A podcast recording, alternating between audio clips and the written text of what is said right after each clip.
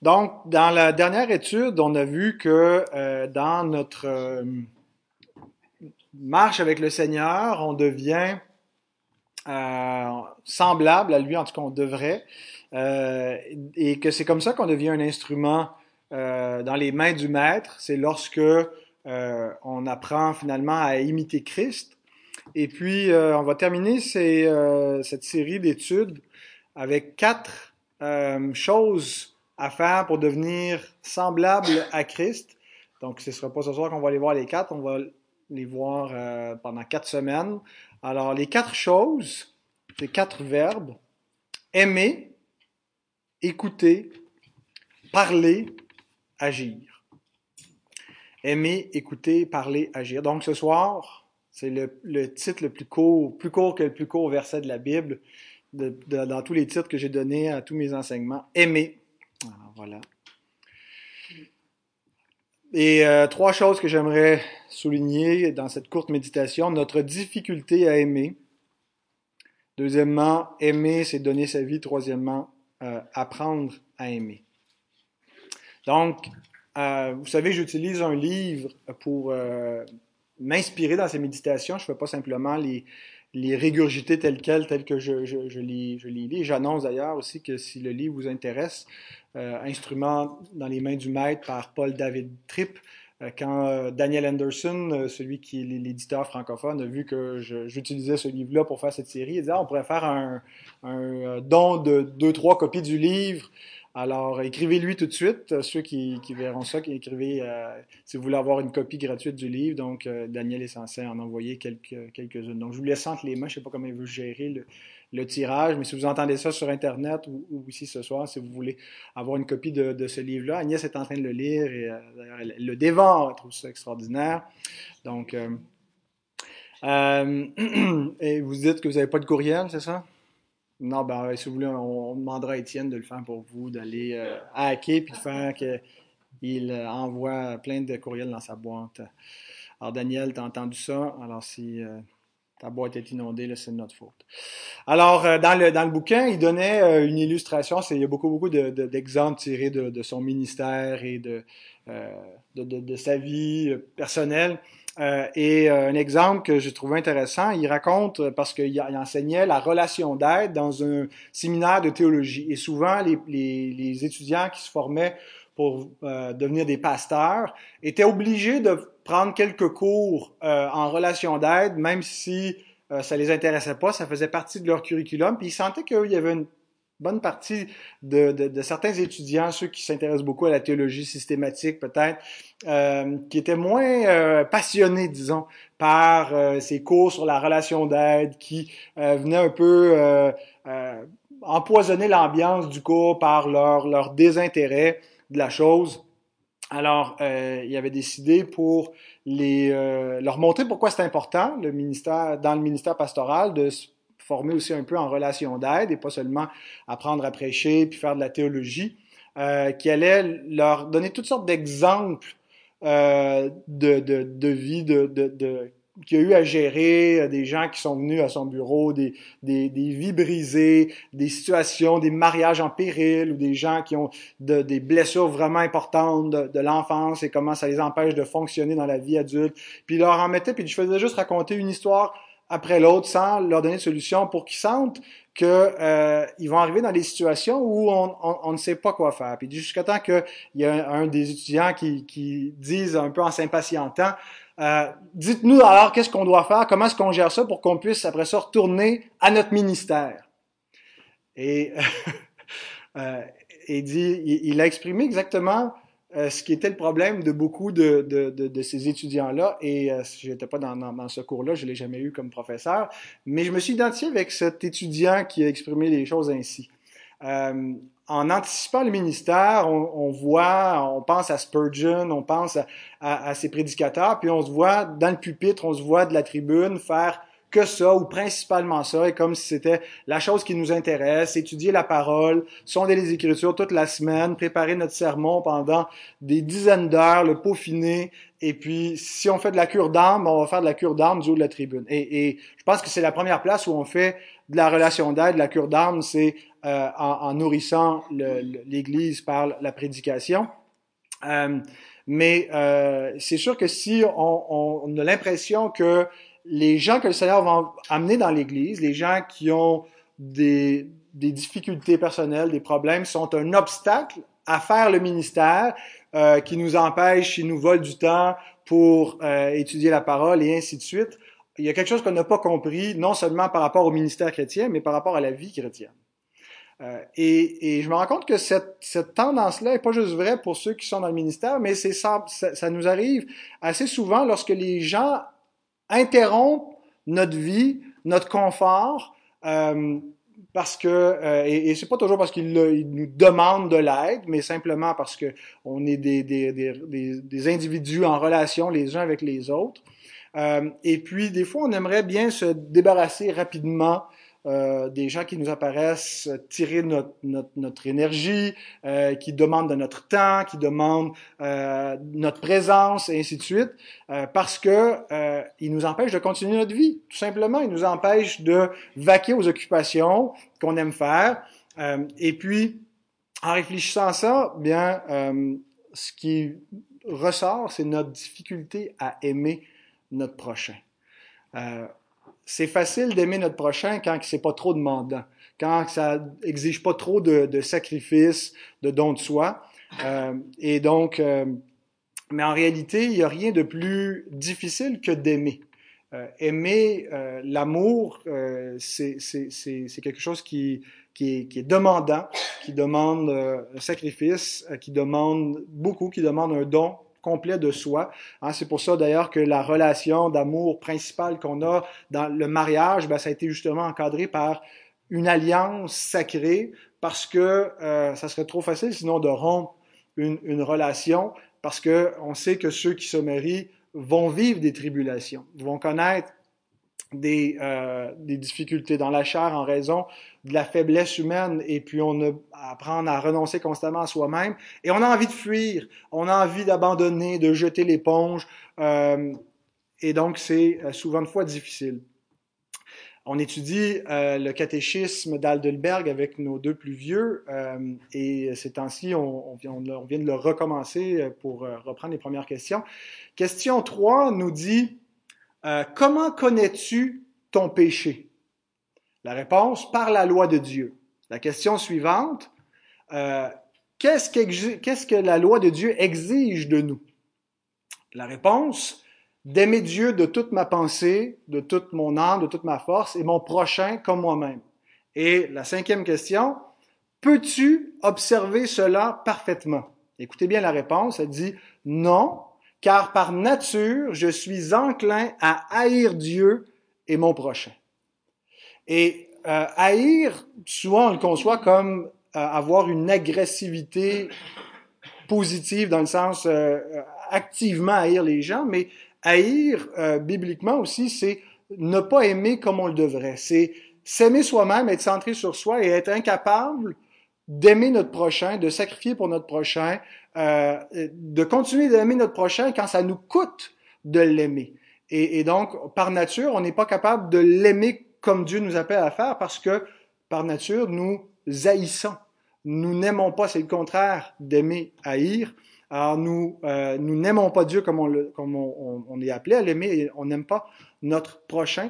Euh, et donc, notre difficulté dans la relation d'aide, c'est d'abord notre propre cœur notre propre difficulté à aimer notre prochain, c'est le premier obstacle que nous rencontrons. C'est pas premièrement notre manque de sagesse, euh, le manque de compétences. Euh, quelqu'un avait dit, euh, vous vous souvenez peut-être de cette, je pense que c'est M. Perron qui nous avait sorti cette illustration en disant, euh, c'était un, une personne de, de, son église qui avait dit, vous n'êtes pas équipé pour faire de la relation d'aide parce que vous n'êtes pas vraiment des professionnels, vous n'avez pas été formés euh, vous, les, les, quelques anciens de cette église-là, pour faire de la relation d'aide, il faut vraiment avoir une formation spécifique en psychologie euh, pour être capable d'aider les gens à comprendre certaines, certaines choses. Et M. Perron, il avait répondu sagement, euh, tu sais, l'arche de Noé a été bâtie par des amateurs et le Titanic par des professionnels. Euh, Et donc, euh, des fois, on se, on, on, on n'aide pas les gens parce qu'on sent qu'on n'est pas des professionnels et on veut les conduire vers des professionnels et on pense que c'est tout ce qu'on a à faire. Euh, mais Dieu veut utiliser des instruments faibles comme on est. Euh, et la, la, principale difficulté, le principal obstacle, c'est pas notre manque de compétences, c'est pas l'absence d'un diplôme, c'est notre difficulté à aimer. Mais si nous pouvons apprendre à aimer notre prochain comme Dieu nous commande de l'aimer, nous serons des instruments dans les mains du Maître, euh, parce que Dieu va aimer au travers de nous. Donc, euh, voilà, c'était le premier point, notre difficulté à aimer. Ensuite, aimer, c'est donner sa vie. Donc, qu'est-ce que ça veut dire aimer? On entend souvent dans nos milieux que aimer, c'est pas vraiment un sentiment, euh, surtout parce que on veut être un peu pas pour, pas pour le but simplement d'être à contre-culture, mais parce qu'on on voit bien qu'il y a une mauvaise conception de ce qu'est l'amour euh, en général dans, dans la, la, société où on réduit l'amour à une émotion, à un sentiment.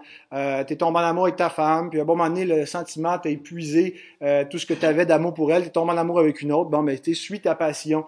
Alors, c'est pas, on, sait, on sait que c'est pas ça l'amour, c'est pas une émotion. Euh, on le sait en particulier quand on élève des enfants. Je parlais avec Jonathan et Isabelle. Euh, qui euh, ont, un petit bébé de, de, de, quelques semaines maintenant, et puis ils apprennent à aimer. C'est une école pour apprendre à aimer les enfants parce que ça t'oblige à donner. C'est à sens unique. Tu te lèves la nuit, tu changes des couches. Euh, c'est, il y a quelque chose de, de désagréable, mais c'est le don de soi complet. Et c'est ça aimer, c'est en action et en vérité. Euh, et donc, euh, on, on, veut souligner que l'amour n'est pas un sentiment, que c'est des choses concrètes qu'on fait. Mais j'aimerais euh, rappeler que même si l'essence de l'amour, ce sont euh, relève de la volonté, selon ce que nous dit l'apôtre Jean, ne, petits enfants n'aimons pas en parole et avec la langue, mais en action et en vérité. Euh, cet amour-là ne se fait pas non plus sans bonne disposition de cœur, sans sentiment, sans ce qu'on désigne généralement par l'amour, comme une disposition qui est positive, qui est bienveillante, qui euh, veut donc faire le bien. Et c'est pas juste, euh, euh, ça ne se réduit pas des sentiments, mais ça n'exclut pas non plus des sentiments bienveillants envers la personne. Et donc qu'on doit qu'on doive lutter souvent contre ces mauvaises émotions, ces mauvaises dispositions de cœur, cette irritation, cette impatience euh, que, que nous avons. Et le modèle, dans le, même passage que je viens de lire, un Jean 3, 18, deux versets avant, il nous donne le modèle de ce qu'est l'amour. Hein, c'est une définition, on a plusieurs définitions de l'amour dans la Bible, mais un Jean 3, 16, on en a une belle définition ici. Nous avons connu l'amour en ce qu'il a donné sa vie pour nous. On a l'exemple, on a le modèle de ce qu'est l'amour. Ah, on a connu l'amour de Dieu parce qu'on a ressenti le feeling de l'amour de Dieu. C'est d'abord comment Christ nous a aimés en donnant sa vie pour nous et on a connu son amour. Concrètement, il a fait quelque chose.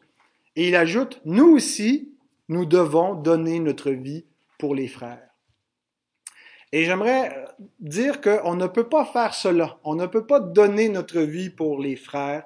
On ne peut pas donner notre vie pour notre prochain avec de l'irritation, avec de l'indifférence vis-à-vis de leur souffrance, vis-à-vis de leur misère, vis-à-vis de leurs problèmes, avec de l'impatience vis-à-vis de leur faiblesse, leur tempérament, les choses qui nous agacent chez eux. On ne peut pas le faire avec colère, animosité. Donc, même si l'amour se réduit pas à un sentiment, voyez que ces sentiments d'irritation, d'impatience ou d'indifférence ou de colère nous entravent et nous empêchent de donner notre vie pour notre prochain, pour l'aimer comme Dieu nous commande d'aimer.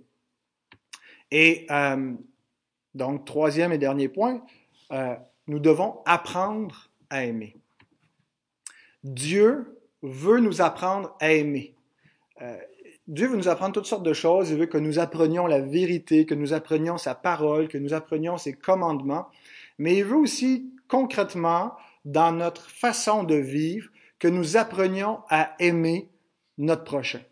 Euh, et en fait, même Dieu veut aimer au travers de nous. Nous sommes les membres du corps de Christ et sans tomber dans quelque chose de, mystique et de, qui pourrait nous paraître bizarre, Dieu aime au travers de nous. Euh, et ce que ça veut dire, c'est que concrètement, lorsque nous donnons notre vie pour les frères, euh, c'est que nous avons été transformés par l'amour de Dieu et cet amour-là, bien, il, il se prolonge au travers de nous. l'amour de Dieu se continue. Des gens vont connaître l'amour de Dieu, ils vont savoir que Dieu les aime si nous les aimons. Euh, et si l'Église n'aime pas, si l'Église euh, n'est qu'un un, un, un, lieu euh, de, de, gens qui ont le cœur dur, qui ne sont capables d'aucune empathie, aucune douceur, aucune compassion, aucun amour concret, aucun geste d'amour, d'accueil, eh bien, le monde risque de douter fort de l'amour de Dieu. Euh, même si, je veux dire, Dieu, en dehors de nous, indépendamment de l'Église, il a prouvé son amour au monde, bien, nous sommes le témoignage, hein, la lettre de Dieu écrite par l'Esprit Saint pour montrer cet amour-là au monde, concrètement. Alors Dieu veut que nous apprenions à aimer et en l'apprenant, c'est lui qui aime au travers de nous. Euh, et, et, nous comprenons qu'il y a un coût à l'amour, nous comprenons que c'est difficile, que c'est souffrant d'aimer, nous comprenons à quel point euh, l'amour de Dieu est, est, grand et profond quand on réalise à quel point c'est difficile d'aimer. Et quand, quand on transpose et qu'on trouve difficile d'aimer les autres et qu'on réalise que Dieu nous a aimés malgré tout alors qu'on est, on est des pécheurs euh, et, et, et, la distance entre nous et Dieu est infiniment plus grande que celle qu'il peut y avoir entre nous et les autres pécheurs qui nous sont pénibles parfois. Alors, euh, ça nous fait apprécier l'amour de Dieu et chercher à le reproduire. Alors la première chose qu'on doit faire pour apprendre à aimer, c'est confesser notre manque d'amour. Je pense qu'on ne peut pas simplement dire, OK, ben, à partir de maintenant, j'ai compris que je dois aimer, c'est commandé, je vais aimer. On n'y arrivera pas. Euh, on, on, on, va aimer, mais on va aimer encore imparfaitement. On va aimer encore avec l'impatience, encore avec l'irritation. On va aimer encore avec une difficulté à sacrifier. Euh, on va aimer égoïstement. Et donc, ce qu'on doit faire, c'est confesser confesser notre cœur de pierre. Dieu euh, veut changer notre cœur de pierre en un cœur de chair. C'est une des promesses euh, qui vient avec la nouvelle alliance qui nous est annoncée par le prophète Ézéchiel au chapitre 36, versets 25 et 26. Il dit, Je répandrai sur vous une eau pure et vous serez purifiés. Je vous purifierai de toutes vos souillures et de toutes vos idoles. Je vous donnerai un cœur nouveau et je mettrai en vous un esprit nouveau, j'ôterai de votre corps le cœur de pierre et je vous donnerai un cœur de chair. Qu'est-ce qui fait qu'on a un cœur de pierre? C'est ce péché-là qui nous rend idolâtres, qui nous rend impurs, mais Dieu, par sa grâce, nous purifie, nous pardonne, et sa grâce, progressivement, nous donne un cœur nouveau. Ben, enfin, on a un cœur nouveau d'un seul coup à la régénération, mais qui va se développer, qui va croître, qui va euh, apprendre à aimer. Et ça commence en, en, en prenant conscience que nous n'aimons pas, que nous sommes impatients, que nous sommes irritables, que nous sommes égoïstes. Euh, on est appelé à s'oublier soi-même. Euh, c'est pas à propos de nous, tout n'est pas à propos de nous, mais on a cette tendance innée de tout ramener à nous-mêmes. Euh, mais on est appelé à, à s'oublier, puis à souffrir avec ceux qui souffrent, à se réjouir avec ceux qui, qui se réjouissent dans Romains 12, 15 euh, cet, cet, impératif-là, donc, nous, nous montre qu'on doit se décentrer de sur soi. On peut pas, de manière authentique, de manière sincère, souffrir avec les gens qui souffrent en s'oubliant soi-même, en oubliant que c'est pas à propos de nous, s'il n'y a pas une confession de cet égoïsme-là et s'il n'y a pas un travail qui est fait euh, par la grâce de Dieu. Euh, et, être capable de se réjouir avec les autres, de pas jalouser leur bénédiction, envier leur bénédiction. Hein, le décalogue qui est divisé en deux tables, la première table qui nous montre comment aimer Dieu, la, deuxième qui nous montre comment aimer notre prochain, euh, et, le dernier de ces commandements-là nous dit de ne pas envier ce qui est à notre prochain. D'être capable de se réjouir de ce qui est bien notre prochain et, et donc de, de, de, euh, se réjouir avec lui de ce que Dieu fait dans sa vie. Donc, d'arrêter de, se voir comme le centre, d'apprendre à ne pas aimer les autres pour nous-mêmes, pour ce qu'ils peuvent nous apporter. C'est un piège euh, euh, que, je vois dans la, vie chrétienne et dans, mon propre ministère. Souvent, quand les gens, c'est arrivé qu'ils quittaient l'Église, hein, j'éprouvais euh, de la tristesse, un, peu de, déprime par rapport à leur départ. Ils n'ont pas nécessairement abandonné le Seigneur, ils n'ont pas abandonné la foi, ils continuent de vouloir le servir, euh, mais le fait que je les aimais égoïstement, euh, dans la mesure où ils sont ici, ils peuvent remplir les bancs et apporter quelque chose à mon ministère, me révèle que je n'aime pas pour la gloire de Dieu. Je n'aime pas pour euh, euh, le, le, en m'oubliant moi-même, en étant désintéressé. Mais j'aime les autres quand ils, ils, ils, ils vont m'apporter quelque chose. Et donc, quand je prends conscience de cela, la première chose que j'ai à faire, c'est je peux pas le changer instantanément, mais ce qu'on est appelé à faire, c'est le confesser. Confesser ce cœur dur, confesser cet égoïsme, confesser cette incapacité à sacrifier, cette tendance à vivre pour moi-même, euh, à vouloir être le centre de l'intérêt. Et donc, l'amour commence par la repentance, par le renoncement à soi-même. La repentance, c'est quoi? Sinon que de prendre sa croix et suivre Christ? Renoncer à soi-même. Repentez-vous, c'est pas juste euh, les, péchés euh, comme tels qu'on commet, euh, mais c'est aussi une tendance profonde qui est en nous. Pourquoi est-ce qu'on commet les péchés qu'on commet? Parce qu'on est centré sur nous, parce qu'on est idolâtre. Donc, se repentir, c'est pas juste dire, ben, euh, je, je, je, parlais mal avant, je, sacrais, je vais arrêter, ou euh, je m'enivrais, je vais cesser. La repentance, c'est aussi constamment apprendre à renoncer à soi-même. Et, et on peut pas aimer si on n'apprend pas à renoncer à soi-même, mourir à soi-même, se donner. Et donc, euh, après ça, positivement, il y a quelque chose qui peut suivre quand on, on apprend à confesser, à demander pardon à Dieu, à revenir sans cesse, dire aide-moi parce que mon cœur, naturellement, il, il, est incapable d'aimer. Il est enclin euh, vers le mal, il est égoïste, euh, il est enclin à haïr. Mais après ça, positivement, ce que l'Écriture nous montre pour pouvoir être, comme Christ, c'est euh, Galates 6.2 nous dit Portez les, les fardeaux les uns des autres et vous accomplirez ainsi la loi de Christ. Donc, aimer, c'est pas euh, être capable immédiatement de, tout faire pour une personne, d'avoir exactement toutes les solutions, savoir quoi lui dire. Euh, c'est simplement d'accepter de porter son fardeau avec cette personne-là. Et porter son fardeau, donc, c'est pas nécessairement prendre toutes ses responsabilités, surtout que dans certains cas, aimer une personne, c'est aussi l'aider à se responsabiliser. Euh, et, et, et, il y a des pièges. L'Écriture nous dit de faire attention quand on, on relève un frère ou une sœur, de ne pas euh, tomber soi-même et d'être entraîné. Euh, donc, ça prend de la sagesse, ça prend du discernement.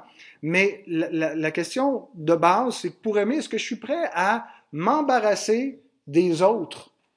Est-ce que je veux juste vivre pour moi-même? Est-ce que je veux juste avoir ma vie et j'en ai assez de m'occuper de mes propres problèmes? Ou est-ce que je suis prêt à suivre la loi de Christ qui consiste à porter les fardeaux des autres?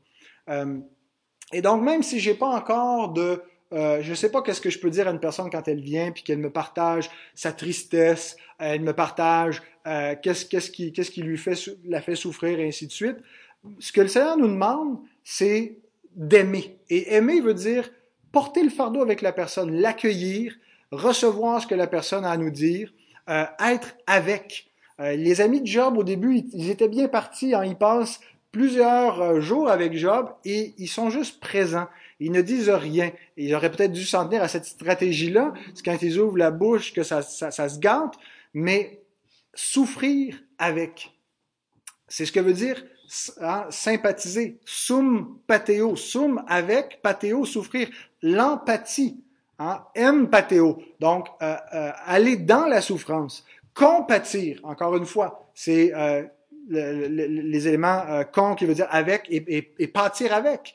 Et, c'est exactement ce qui est notre Seigneur, un souverain sacrificateur qui résonne à notre souffrance. Il nous est dit, nous n'avons pas un souverain sacrificateur qui ne puisse compatir, sum pateo, hein, qui est en, littéralement en français on dit sympathiser, sum pateo, euh, qui résonne, la résonance sympathique, euh, les, les, les, notes, il y a des notes sur un piano qui résonnent à d'autres notes, on appelle ça en musique la résonance sympathique. Elle vibre à la même fréquence. Alors, notre souverain sacrificateur, dans sa nature humaine, a souffert. Il a été tenté comme nous en toutes choses. Et donc, euh, lorsqu'on souffre, il y a quelque chose dans sa nature humaine qui peut vibrer, qui est une résonance sympathique à notre même euh, souffrance parce qu'il est passé par là.